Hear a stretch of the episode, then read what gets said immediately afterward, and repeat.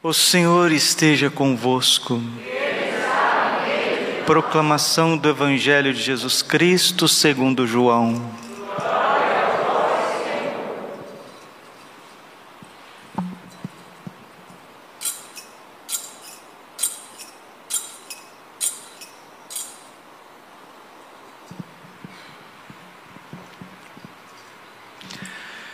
Naquele tempo, ao ouvirem as palavras de Jesus, algumas pessoas da multidão diziam: Este é verdadeiramente o profeta.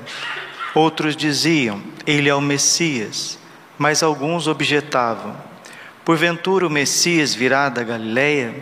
Não diz a Escritura que o Messias será da descendência de Davi e virá de Belém, povoado de onde era Davi? Assim houve divisão no meio do povo por causa de Jesus. Alguns queriam prendê-lo, mas ninguém pôs as mãos nele. Então os guardas do templo voltaram para os sumos sacerdotes e os fariseus, e estes lhes perguntaram: Por que não o trouxestes? Os guardas responderam: Ninguém jamais falou como este homem. Então os fariseus disseram-lhes: Também vós os deixastes enganar? Por acaso algum dos chefes ou dos fariseus acreditou nele? Mas esta gente não conhece a lei, esta gente que não conhece a lei é maldita. Nicodemos, porém, um dos fariseus, aquele que se tinha encontrado com Jesus anteriormente, disse: Será que a nossa lei julga alguém antes de ouvir e saber o que ele fez? Eles responderam: Também tu és Galileu, porventura? Vai estudar e verás que da Galileia não surge profeta. E cada um voltou para sua casa. Palavra da salvação. Ave Maria, cheia de graça, o Senhor é convosco. Bendita sois vós entre as mulheres, bendito o fruto do vosso ventre, Jesus.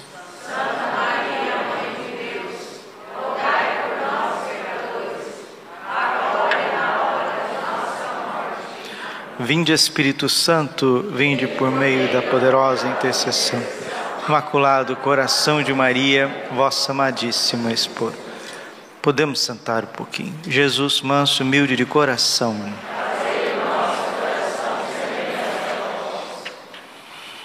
Do coração atribulado está perto o Senhor. Quem de nós não passa por tribulações, por perturbações e por angústias.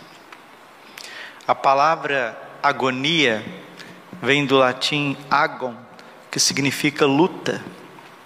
Quem de nós não passa por lutas tremendas interiores para perdoar quem nos ofendeu? Lutas para segurar até o último segundo para não dar uma resposta, uma má resposta para quem nos provocou, quem não luta a ponto de sair fugido para não pecar contra a castidade, quem não luta para poder dizer: Senhor, misericórdia, preciso sair desta cama, preciso ir trabalhar, quem não luta interiormente para que as contas, as cobranças, as agitações desse mundo não afoguem a nossa esperança, quem não luta diante de um mundo tão mal, tão corrupto, cheio de injustiças, cheio de mentira, de inversão e distorção de valores, para não se revoltar contra o sistema, contra a política? Por isso que o livro de Jó, no capítulo 7, versículo 1 diz: é uma luta a vida do homem sobre esta terra. Mas esta luta, ela foi vencida por Jesus. João 16, 33. No mundo havereis de ter aflições, tribulações, mas coragem, eu venci o mundo. Nós estamos na quaresma preparando para a Páscoa e as narrativas de São João são narrativas claras de um falso tribunal, de uma falsa condenação. Eles querem apanhar Jesus por algum erro, Mas Jesus não tem erro. Jesus é Deus, Jesus é santo, Jesus é justo, mas eles enxergam erros em Jesus. E eles querem achar erros em Jesus, eles, é, eles querem achar violação da lei, e aqui fica claro para nós porque que Jesus morreu. Jesus morreu porque os fariseus, eles são legalistas. E ele disse claro aqui, os fariseus vão dizendo de forma clara, né? Mas esta gente diz assim com ódio, né?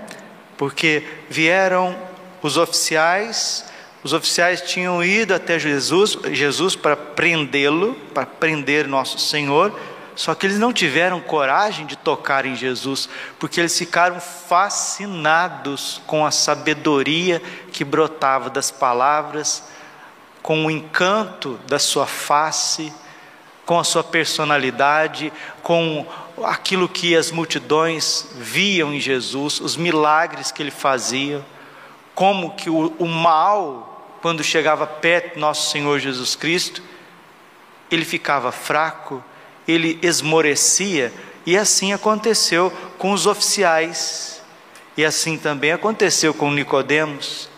Mas ao chegar perto dos chefes, dos poderosos, daqueles que estavam possessos por Satanás, eles dizem assim, João 7,49. É um ensinamento muito profundo para nós, viu? João 7,49. Mas esta gente que não conhece a lei é maldita aqui que está. Por que, que essas pessoas estão condenando? Vocês estão vendo as coisas que estão acontecendo no cenário brasileiro? Vocês estão vendo o que está acontecendo no cenário internacional?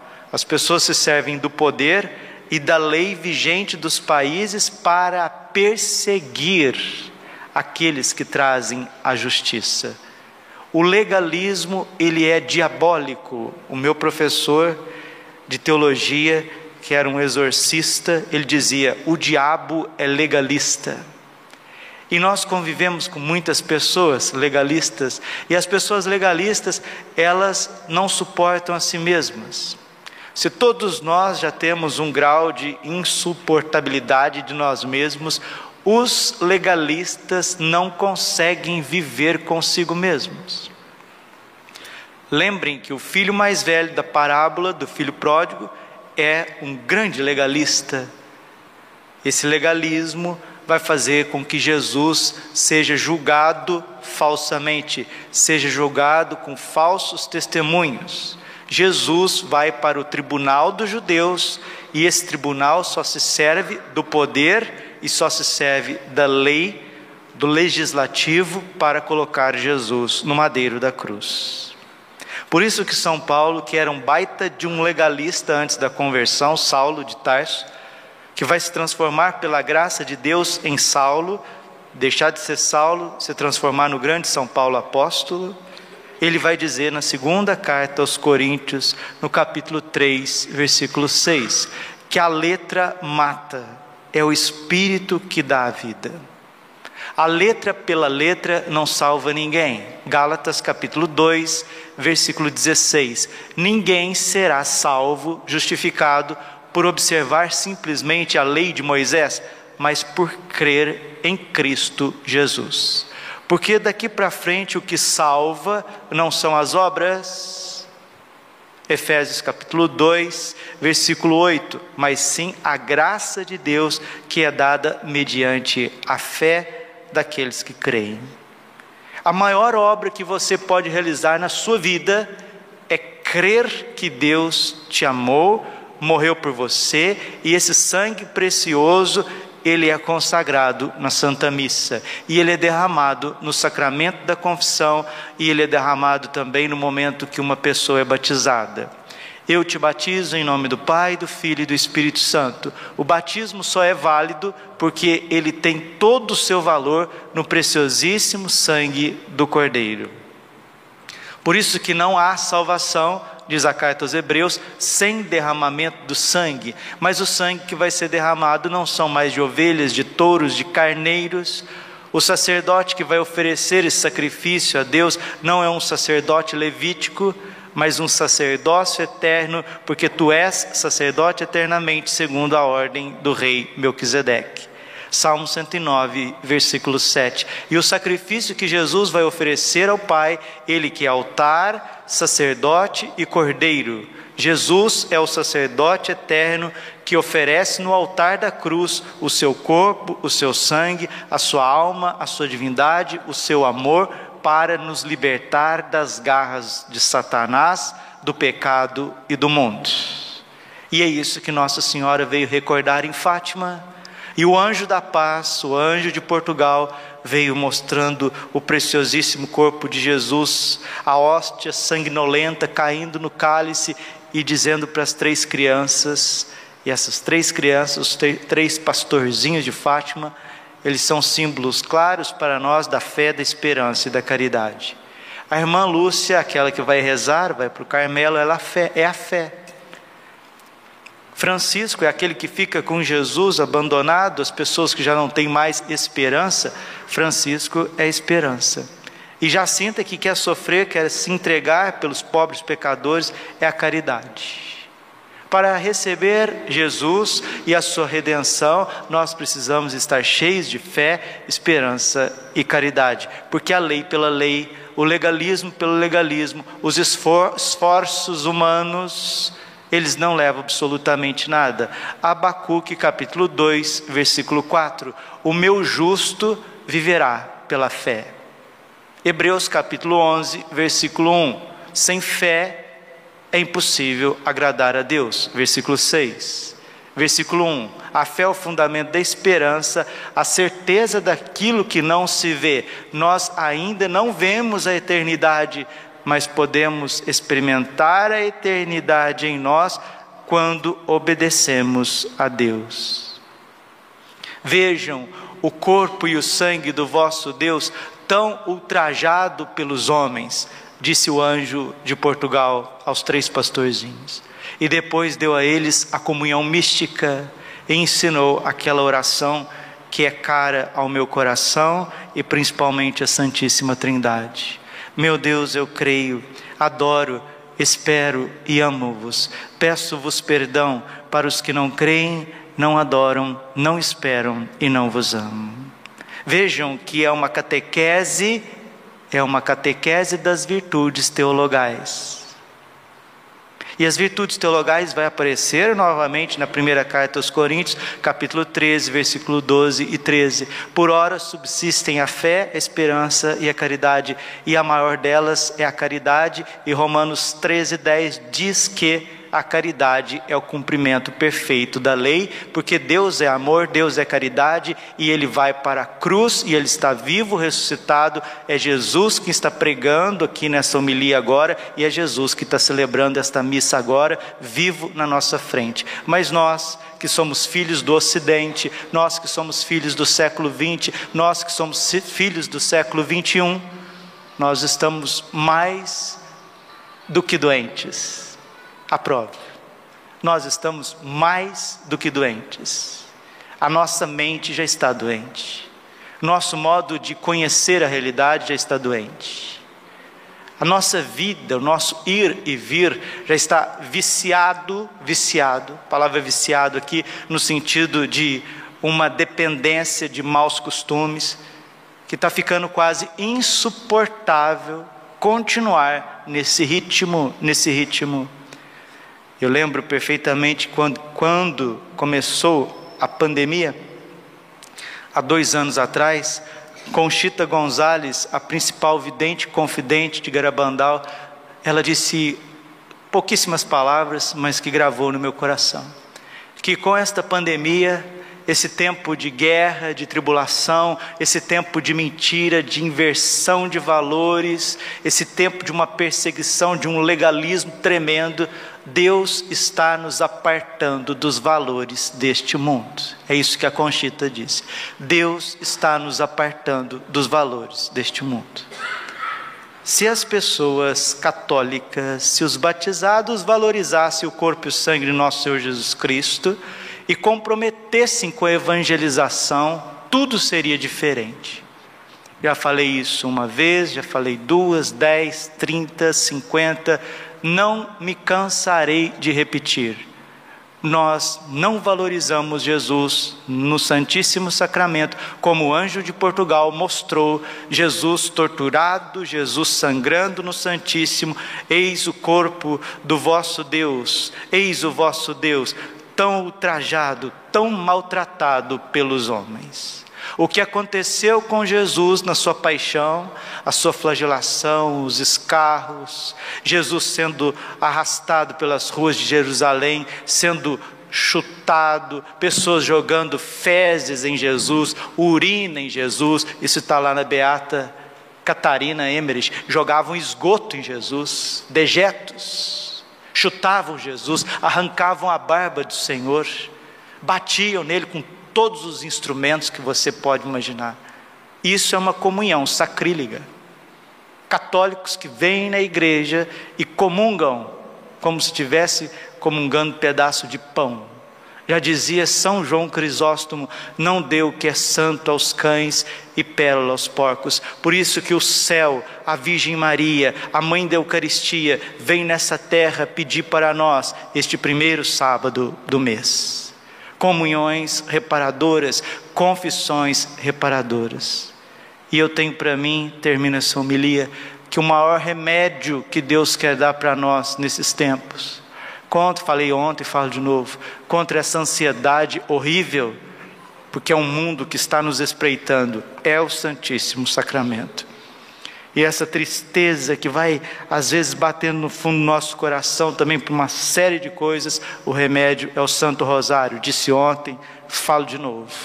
Mas quero dar um terceiro remédio: o silêncio de Maria. Silenciar.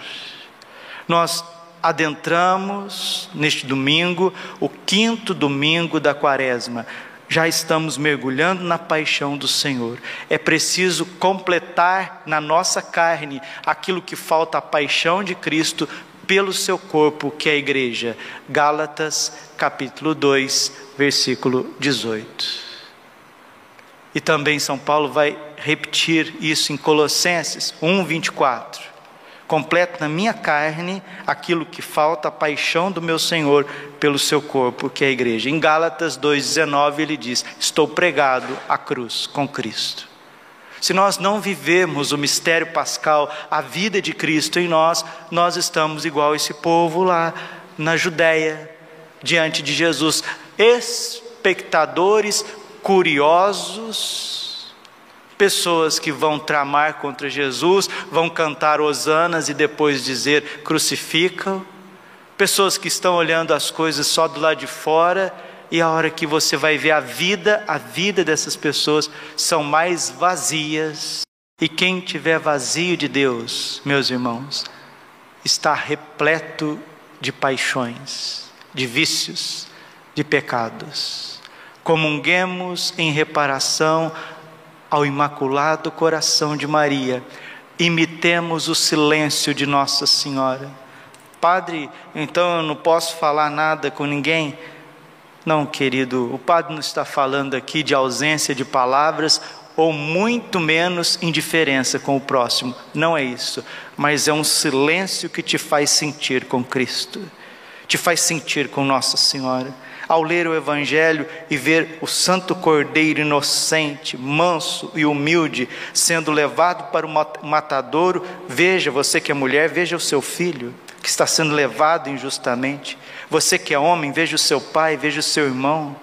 E quem vai tramar contra nosso Senhor Jesus Cristo? Quem vai matar Jesus? Quem vai pisar em Jesus? Sou eu. Eu matei Jesus com os meus pecados mas o meu pecado morreu quando Jesus foi crucificado. Tomemos posse desta graça, vivendo o mistério que Deus nos dá, essa comunhão reparadora do primeiro sábado. Que esse seja o primeiro sábado de todos os sábados da tua vida, para a gente poder reparar no coração imaculado da Virgem, no coração puríssimo de São José, no coração do Pai eterno, o Espírito Santo, que é Deus de amor, tudo que nós fizemos e continuamos a fazer com o Senhor Jesus, porque em Hebreus capítulo 6, versículo 6 está escrito: Todas as vezes que pecamos deliberadamente, crucificamos o Senhor novamente dentro do nosso coração. E o aviso de Grabandal vai mostrar, vai mostrar que quem estava segurando aqueles pregos, aqueles martelos, aqueles instrumentos, somos nós. E não precisa do aviso de Garabandal, não. A Bíblia diz isso, mas no parágrafo 445 do Diário de Santa Faustina, quando Jesus está sendo flagelado, Santa Faustina via que bispos estavam flagelando Jesus, que sacerdotes estavam flagelando Jesus, que leigos de todas as classes e jovens estavam flagelando Jesus, principalmente com os pecados da impureza. 445 do Diário de Santa Faustina. Paremos de maltratar Deus, valorizemos o Santíssimo Sacramento, tomemos juízo, sejamos comprometidos com uma educação católica, com uma evangelização autêntica, e aí nós veremos, veremos e teremos tempos melhores. Glória ao Pai, ao Filho e Espírito Santo, como era no princípio, agora e sempre. Coração imaculado de Maria, confiança, saúde.